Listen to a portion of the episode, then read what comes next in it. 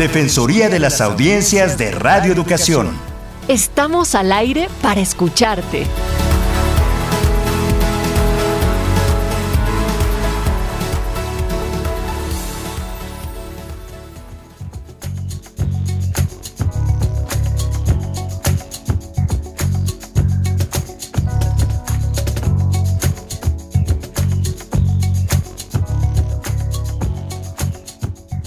Muy buenas tardes a todas y a todos. Es un placer saludarlos en una emisión más de la Defensoría de las Audiencias de Radio Educación. Mi nombre es José Ángel Domínguez y esta es una emisión previamente grabada que se transmitirá o se transmite o se transmitió el 10 de agosto del 2022. Y me encanta saludar a la maestra Ana Cecilia Terrazas, quien es la eh, defensora de las audiencias de Radio Educación. ¿Cómo estás, Ana? Muy bien, José Ángel, y estoy también muy contenta de platicar siempre contigo. Em, gracias a todas las personas que nos han escrito y han comentado y dado likes y entrado a las redes y opinado. Agradezco especialmente esta vez, José Ángel, si me lo permites, a Luis Esquivel y a Oscar Chávez por sus comentarios francos, ¿no? Y, la verdad, eh, respetuosos, pero em, retomo que em, el primero decía que le parecía un poco que la información que habíamos tocado en el programa de la guerra eh, Rusia contra Ucrania, eh, pues no venía el caso en el programa de las audiencias. Y de alguna otra manera, eh, Oscar Chávez también dijo que, pues que no, que no le gustaba eh, y además me bautizó de una manera lindísima porque dijo Ana Cecilia de las audiencias. Es Ana Cecilia de las audiencias. Y entonces me sonó como a la patrona de, pero en fin. Les agradezco, no entiendo perfectamente su, su postura. Y sí quisiera nada más retomar algo que me es significativo, que los derechos humanos, de alguna manera, el, el, el tema era más allá y más acá de la guerra Rusia contra Ucrania, el derrumbamiento de los derechos humanos. Y los derechos humanos son interdependientes, se conectan, son indivisibles y no se puede dar uno si eh, no se dan los otros de tal manera que el derecho a la información y los derechos humanos y los derechos de las audiencias son uno mismo y se tienen que comprender en ese sentido. Por eso hoy tenemos un programa también que podría parecer como de otro tema, pero es exactamente el mismo tema y ahorita lo vamos a, vamos a profundizar el por qué. En fin, los derechos de las audiencias son derechos humanos, son derechos a la información, a la información plural, plural variada, diversa, incluyente, no discriminatoria, veraz, libre Em, y, generalmente los superpoderes, ojo, generalmente los superpoderes aplastan los derechos humanos. Entonces, bueno, en ese sentido agradezco mucho. Eh, quisiéramos invitar, ¿verdad, José Ángel Oscar Chávez un día, si se puede, al propio Luis Esquivel a que, a que estuvieran con nosotros en este programa, expresando eh, respetuosamente todas sus opiniones. Y bueno, por lo pronto nos quedamos con eso. al, al, radio escucha que estaba opinando sobre em, los problemas en la señal, ya logramos que nos precisara y le agradecemos, le agradecemos mucho, Mario Castillo. Em, vamos a investigar exactamente qué es lo que pasa en el trayecto en el que él no escucha la señal. Y bueno, con eso terminamos los comentarios súper importantes para nuestras audiencias. Por supuesto, y les agradecemos siempre. La radio pública se va conformando de las opiniones de todas y de todos, y por supuesto en un marco de respeto, de intercambio de argumentos y de ideas. Para que siga siendo así, lo invito a que se ponga en contacto en audienciasre.cultura.gov.mx. Ese es el correo electrónico. Todo el mundo está ya ahora en Twitter, en Facebook, por supuesto, y en Twitter estamos como arroba audienciasre y en Facebook como Defensoría de las audiencias RE. Les comento antes de entrar en tema que esta Defensoría produjo la serie Introducción a los Derechos de las Audiencias y sus Defensorías en México. Le invitamos a escuchar, a comentar cada capítulo de esta serie para que podamos eh, remitirle de manera digital una constancia de escucha que lleva el aval de la Cátedra UNESCO, de la AMDA, de AMARC, de Cultura de H y por supuesto esta Defensoría. El correo electrónico al que se tiene que dirigir es audienciasre.cultura.gov y hay un micrositio para descargar los capítulos radioeducación.edu.mx diagonal podcast eh, guion medio, curso guion medio audiencias. Así que los esperamos por ahí. Y ahora sí, para aprovechar eh, el poco tiempo que tenemos de este programa, eh, me encanta saludar a la, doctora Ana Pato Manfredini. Ella es coordinadora del proyecto independiente Filosofía para Porcos. Y bienvenida, es un placer, gracias por su tiempo. Hola, muchas gracias. bueno, primero agradecer aquí la invitación de la maestra Ana Cecilia Terrazas, con quien el gusto tuve ahí de eh, tener un intercambio en diferentes cursos. Y bueno, eh, me pidió para venir aquí a hablar un poco de un tema que he estudiado ahí para cursos que he dado ahí el último año principalmente, que es el tema ahí de la ecosofía, ¿no? Entonces, eh, también creo que va a escapar un poco ahí del tema del derecho de audiencias, que, en fin, pero no, no implica que no pueda tener ahí una resonancia, ¿no? Para pensar ahí diferentes problemas eh, mi viés es más filosófico, pero en fin, quisiera ahí compartir con ustedes algunos temas que creo que nos interesa a todos como seres humanos que habitamos ahí un planeta un poco enfermo. Doctora, nada más quiero puntualizar que no, no escapa el tema, porque así como decía, y tú no me dejarás mentir, Sócrates, de nada de lo humano me, ¿no? De nada de lo humano es mensajeno, nada de los derechos humanos puede ser ajeno a los derechos humanos mismos. Y los derechos ambientales, pues los estudiamos los humanos porque nos interesa sobrevivir eh, eh, en ese sentido. Es decir, tienes derecho a un planeta em, ¿no? vivo, tienes derecho, los derechos ambientales, los derechos al final se conectan todos. Por eso no me parece que es nada ajeno y me gusta el rastreo que haces en términos de ecología y filosofía. Y también quisiera que nos compartieras, porque por supuesto yo eh, caigo en este tema con esta doctora porque anuncia y invita a un curso muy específico, que ahorita nos, seguro nos repetirás eh, los datos para ponernos en contacto contigo. Em, porque, porque lo haces muy bien, es decir, en este, en este sentido tú puedes invitar muy bien a las personas a escuchar y a seguir el tema Em, a partir de que lo rastreas desde la filosofía. Y si nos puedes decir otra vez por qué, te lo vamos a agradecer. Sí, claro. Mira, yo creo que en primer lugar cabería ahí explicar este concepto de ecosofía, ¿no? Que para algunos puede sonar ahí un poco ajeno, porque hablamos de ecosofía y no de ecología, por ejemplo, ¿no? Entonces, eh, les menciono brevemente aquí este rastreo filosófico mismo eh, de esta problemática, de este concepto de ecosofía, ¿no? Yo llegué a este concepto primeramente ahí por un filósofo que he estudiado ahí en mis posgrados, que es Félix Guattari, es un filósofo así como fue analista también, ¿no? Eh, vivió en Francia y es más conocido ahí por sus estudios eh, que escribió junto a Gilles Deleuze, otro grande filósofo ahí, eh, francés del siglo XX. Pero Guattari también escribió solo, ¿no? Y ya ahí a finales de los años 80 estaba muy atento al tema ecológico. ¿no? Justamente era un momento en que eh, este tema estaba ahí bastante en voga, todos estaban percibiendo, ¿no? Que algo marchaba mal ahí en nuestra relación con la naturaleza. Bueno, el libro ahí que Guattari desarrolla esta tesis, vamos a decir, de la ecosofía, se llama Las tres ecologías, ¿no? Entonces, ahí aparece, ¿no? Propiamente la palabra ecología, ¿no? Y lo que vamos a encontrar ahí es una invitación para pensar ahí las crisis ambientales, ¿no? Climática o planetaria, como queramos llamar, de un modo que él llama ahí rizomático, ¿no? Es decir, a partir de una red de problemas en donde ahí lo que se pierde o la Creo que eh, la ruptura conceptual importante ahí es esta separación entre naturaleza y hombre.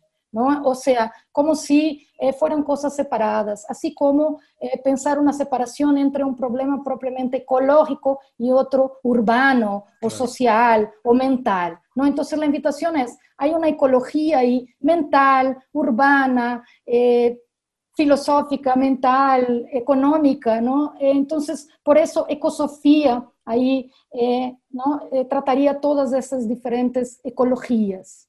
¿no? Entonces, A ver, ¿quieren preguntar algo? No, sí, por supuesto, porque genera muchísimas eh, reflexiones o puntos para la reflexión y la duda. Fíjate que me encontré una frase por ahí que decía de William Shakespeare, nada más y nada menos, que dice, los actos contra la naturaleza engendran disturbios contra la naturaleza. Y por lo que veo y lo que decía Watari, necesitamos ver eh, nuestra relación desde un punto de vista distinto al como le hemos venido planteando, no antropocéntricamente, sino cuál es el verdadero papel, nivel, eh, momento del hombre con todo esto que está a nuestro alrededor. No sé si me equivoque, mi estimada Ana. No, vas en lo correcto, ¿no? O sea, es justamente este antropocentrismo, el, uno de los factores ahí, creo yo, a a conducirnos ¿no? a esta situación hoy que tenemos ahí inédita en la historia humana, digamos, en nuestra breve historia de la humanidad, en donde parece que nos estamos extinguindo a nosotros mismos, no somos el, el, la causa ahí eh, de este fin de mundo, si podemos llamarlo así. ¿no? Siempre hubo fines de mundos diferentes, ¿no? Eh, sabemos de muchas historias de, del meteorito, del fin, extinción de los dinosaurios, pero bueno, son factores externos, ¿no? Parece que nosotros estamos engendrando nuestra propia extinción, lo que es algo eh, bastante preocupante, ¿no? Eh, creo que ese es los problemas ahí que toco, que busco entender en estas lecturas sobre la ecosofía, ¿no? ¿Y cuáles serían, Ana Pato, Manfredini, cuáles serían Em, las claves filosóficas para entender o, algunos puntos que nos puedas adelantar en este em, rastreo para entender por qué nos hemos posicionado, eh, pues las personas humanas, los seres humanos, como los, eh, pues, como los que tenemos licencia para destruir el medio ambiente, ¿no? Como que nosotros, pues, podemos eh, porque es para nuestro bien, pero justamente pues no es para nuestro bien y lo estamos viendo ahora. ¿Cuáles serían los puntos clave? Porque eso también nos va a dar luces para enrutarnos sobre los derechos humanos, yo creo. Sí, es más bien lo que está en juego aquí, creo también, es una nueva concepción de lo humano, una nueva concepción de lo que es la naturaleza, ¿no? Y ahí es donde yo veo un punto clave, cómo hemos pensado la naturaleza, cómo hemos ¿no? nos relacionado con ella, ¿no? O sea, hay concepciones diferentes de la naturaleza, varían en la historia. Nos, o sea, el propio pensamiento occidental se ha relacionado de manera diferente, ¿no? Hubo un momento en la historia en donde la naturaleza era un lugar divino, un lugar religioso, un lugar eh, poderoso, incluso no poderoso, lleno de errores, de pecados, ¿no? Imposible de ser conocido verdaderamente. Y hubo un otro momento ahí, principalmente ahí el marco de nuestro pensamiento científico moderno, en donde el hombre ya empieza a decir, no, a ver, aquí sí podemos conocer esta naturaleza y no solo podemos conocerla, sino podemos transformarla, podemos dominarla. La naturaleza está ahora a servicio del hombre, ¿no? Entonces, a partir de ahí, yo creo que eh, tenemos todas las bases eh, en, el, en el pensamiento, en la justificativa, en los fundamentos para un uso de la naturaleza ya propiamente capitalista, en donde la naturaleza es rentable, es útil, no está a servicio del hombre. Entonces ahí es donde creo que está una clave ahí en cómo mencionó aquí eh, el antropocentrismo, ¿no? Esta concepción ahí que viene de siglos, ¿no? Y que si no eh, bajamos de este orgullo ahí de nuestra eh, cultura occidental, de nuestra civilización, creo que estamos ahí en bastante riesgos, ¿no? Y ahí hay muchos pensadores que nos ayudan a pensar eso. Eh, también, aparte de Guattari, están ahí los alemanes de la Escuela de Frankfurt, ¿no? Eh, por ejemplo, Adorno, Horkheimer, que son ahí representantes eh, de la Escuela de Frankfurt, nos hablan, ¿no? De esta razón instrumental, instrumental ¿no? Esta razón que, en fin, ya no ve ahí los fines, sino simplemente los medios, ¿no? ¿Cuál es la utilidad de eso? El aprovechamiento de la naturaleza para el beneficio de los Homo sapiens, de la cúspide, de la pirámide, según nosotros, ¿no? Por supuesto. Pero ahí en ese sentido, Ana Pato, Ana Cecilia, amigas y amigos que nos escuchan, eh, habría que buscar, me parece, otra, otro pensamiento, otras eh, técnicas, otras justificaciones para la raza humana, una sabiduría para volver a habitar el planeta, rehabitar el planeta, recomponer lo que está sucediendo en nuestro planeta antes de que seamos nosotros los causantes de nuestra propia extinción, porque si bien es cierto que estas cuestiones externas, meteoritos o volcanes, terremotos y demás, pues no podemos predecirlas, sí lo otro, que esta, esta huella humana, el antropoceno, como se le ha llamado, ¿no? Y hay muchísimas maneras, o tal vez hay muchas. En Brasil, de donde tú vienes, Anapato, bueno, la economía solidaria es una de ellas, por ejemplo, ¿no? Este trabajo que se está haciendo. Y los medios públicos, yo creo que tendrían que tener ahí un particular sesgo e interés en torno a este tipo de reflexiones. Sí, sin duda.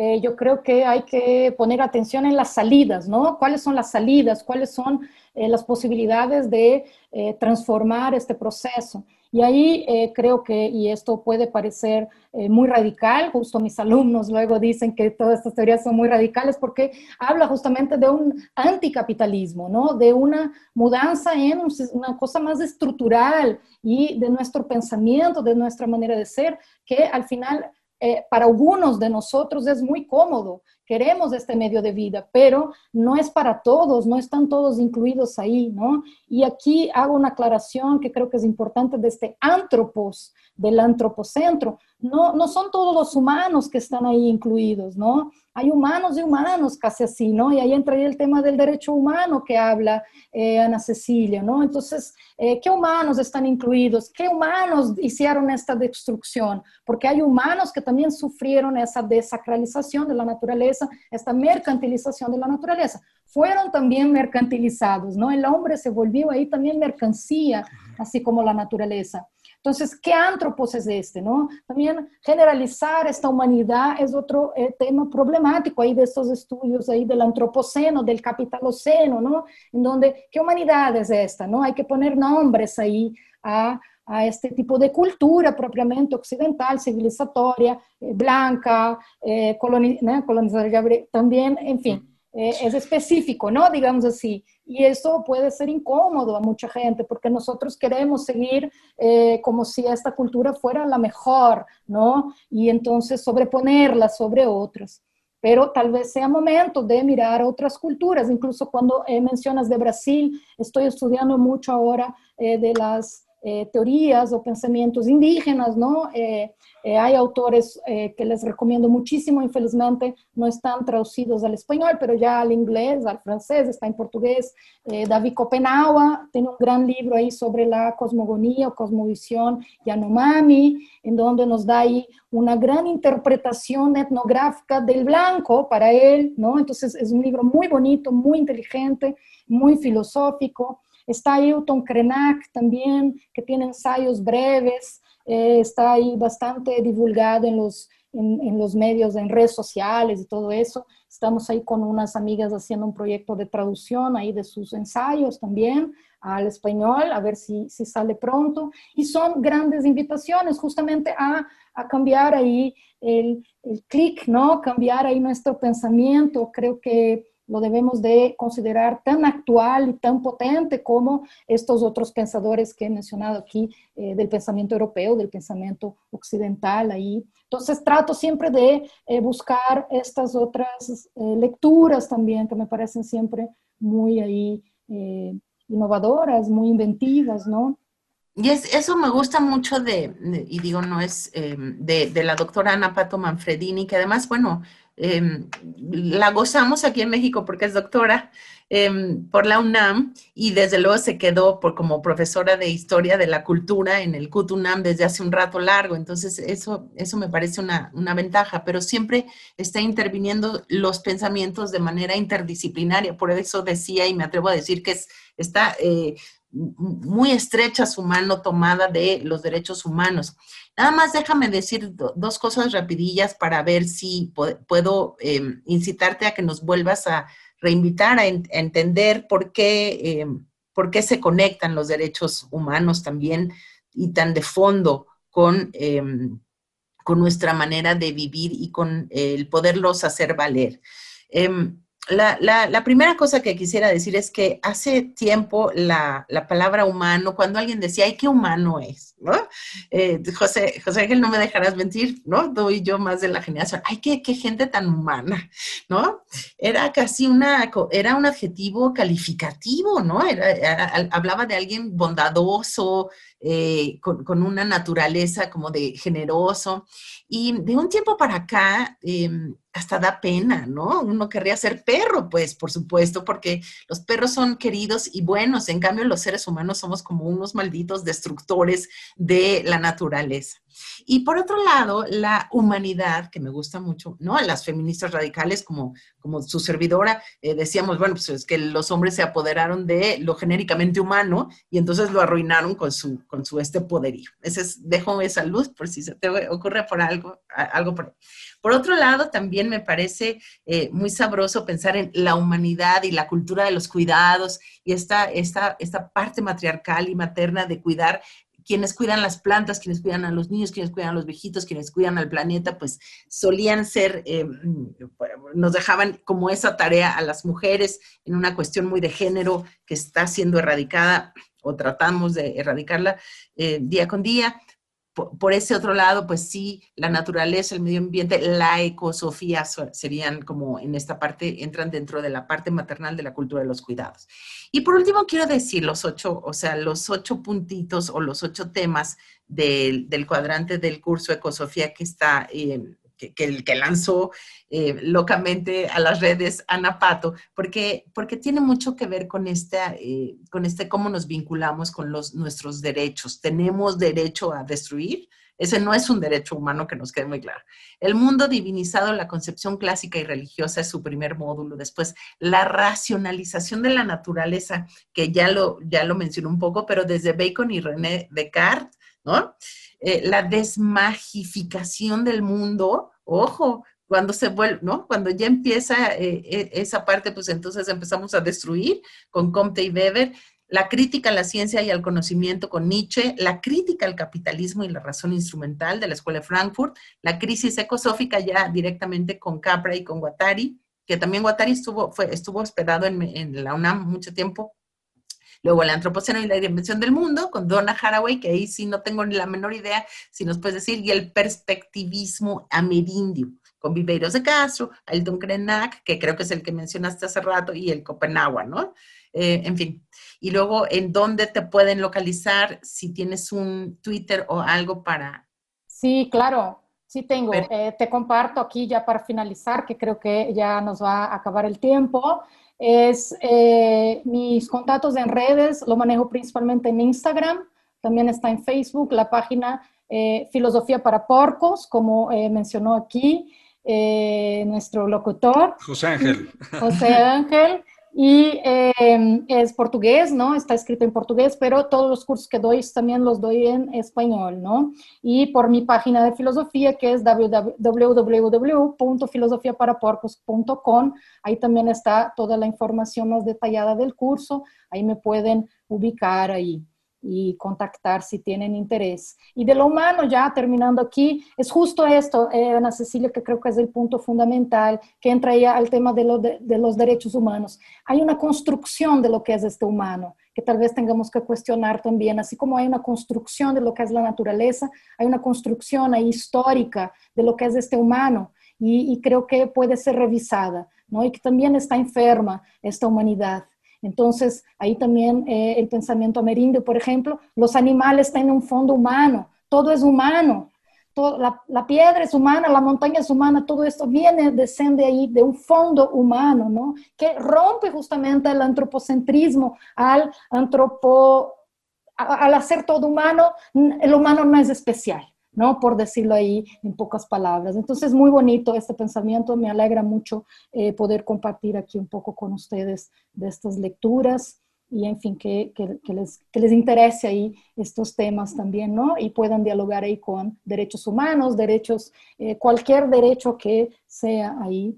Eh, Claro. Oye, Ana, Ana Pato Manfredini, agradeciéndote mucho el tiempo. Creo que tenemos todavía un par de minutitos por ahí. Y es que hablas de cosas muy importantes eh, que se están revisando actualmente en el mundo frente a la pandemia, frente a la guerra, frente a, a, los poderes, a la politización cada vez más grande de la sociedad, a la comunicación instantánea que millones de personas gozamos, ¿no? Y entonces hablas de política, de economía, de consumo. Dice Ana Cecilia, no tenemos el derecho a destruir y por supuesto que suscribimos, aunque así lo pensemos, pero el consumo tiene que ver de alguna manera con la destrucción también. Tú tendrías, digamos, para nuestros radioescuchas algún eh, inicio para que, empiecen a jalar el hilo de la reflexión, a lo mejor decir, bueno, ¿por qué consumo esto y lo otro? Que la radio pudiera proponer a lo mejor, digo, te propongo. Eh, no, no voy a proponer aquí soluciones de consuman tal cosa o, ¿no? O digo, eh, el problema del consumo es, más profundo, ¿no? O sea, no es de como eh, desde estas perspectivas no visualizamos un capitalismo verde, ¿no? Es decir, en donde consumimos eh, embalajes que son desechables pero se desintegran en 10 años, sino ¿por qué consumimos tantas cosas? En eh, la profundidad del consumo. ¿Será que necesitamos realmente un coche por año siendo lanzado? ¿No? Como dice Krenak, en Cuba están usando los mismos coches desde los años 50. ¿Será que no lo podemos ¿no? darle un tiempo más largo a estas eh, materiales, a estos juguetes, como él dice, que estamos siempre inventando. Y nada más un dato aquí eh, para encerrar, sí, y eso es un dato que está en el libro, Hay Mundo por Venir de Viveros y, Danovsky, que eh, dice justamente que si nosotros en todo el planeta consumiéramos los mismos recursos que consume Estados Unidos, necesitaríamos cinco planetas tierras para este consumo. Entonces es insostenible en términos de planeta, ¿me entienden? Entonces creo que va por ahí el tema, ¿no? O sea, es, un cambio de percepción, de valores, de pensamiento, de cosas muy profundas ahí y también de responsabilidades, porque dices tú, Estados, consumir como Estados Unidos, está la responsabilidad de estas potencias, por supuesto, que han querido soslayar también, ¿no? Pero, uy, no tenemos el tiempo, ¿sí? no, eh, yo, yo quería como, José Ángel, meterme también una cuchara final que me parece, en la que me hizo pensar em, este, este, esta conversación. Nosotros siempre decimos que para hacer valer nuestros derechos de las audiencias, pues los tenemos que conocer y por eso tenemos el curso eh, permanente ahí que tú claramente eh, anunciaste. Pero no, no solo hay que conocer eh, qué son específicamente los derechos de las audiencias, sino que Em, la invitación a, la ecosofía, como a conocer los derechos de las audiencias, es a conocer, a capacitarnos, a reflexionar y a tratar de meter em, los mundos en sintonía, a que sí se conversen unos con otros. Tenemos que, asumir nuestras responsabilidades como audiencias, tenemos que asumir y conocer que, por ejemplo, el espectro radioeléctrico es un espacio de interés público, como lo es el planeta entero. Eh, es un espacio de interés público, no más que no, esté o no en la ley, pues es un espacio de interés público. Si no, eh, ¿quién puede vivir fuera de, em, pues del espacio? ahí me quedo ahí. Claro que sí, tendremos que continuar con esta reflexión y estoy seguro que nuestros caminos se volverán a encontrar, doctora Pato Manfredini. Muchísimas gracias por tu tiempo, de verdad. No, muchas, gracias. a ti, José Ángel y Ana Cecilia Terrazas, Alma, Mario y Sure que están aquí. Gracias. Gracias, un abrazo. Los invitamos a que se ponga en contacto con la Defensoría de las Audiencias y a que escuche el próximo programa el miércoles sin falta aquí en Radio Educación. Como parte de las audiencias de la radiodifusión mexicana, tienes derecho a que se respeten los horarios de los programas y que se avise con oportunidad los cambios a la programación. Conoce tus derechos y exígelos. La Defensoría de las Audiencias de Radio Educación te escucha audienciasre.cultura.gov.mx. Motivo de mi cadencia, los derechos de las audiencias y de la defensoría, hacerlos valer cada día.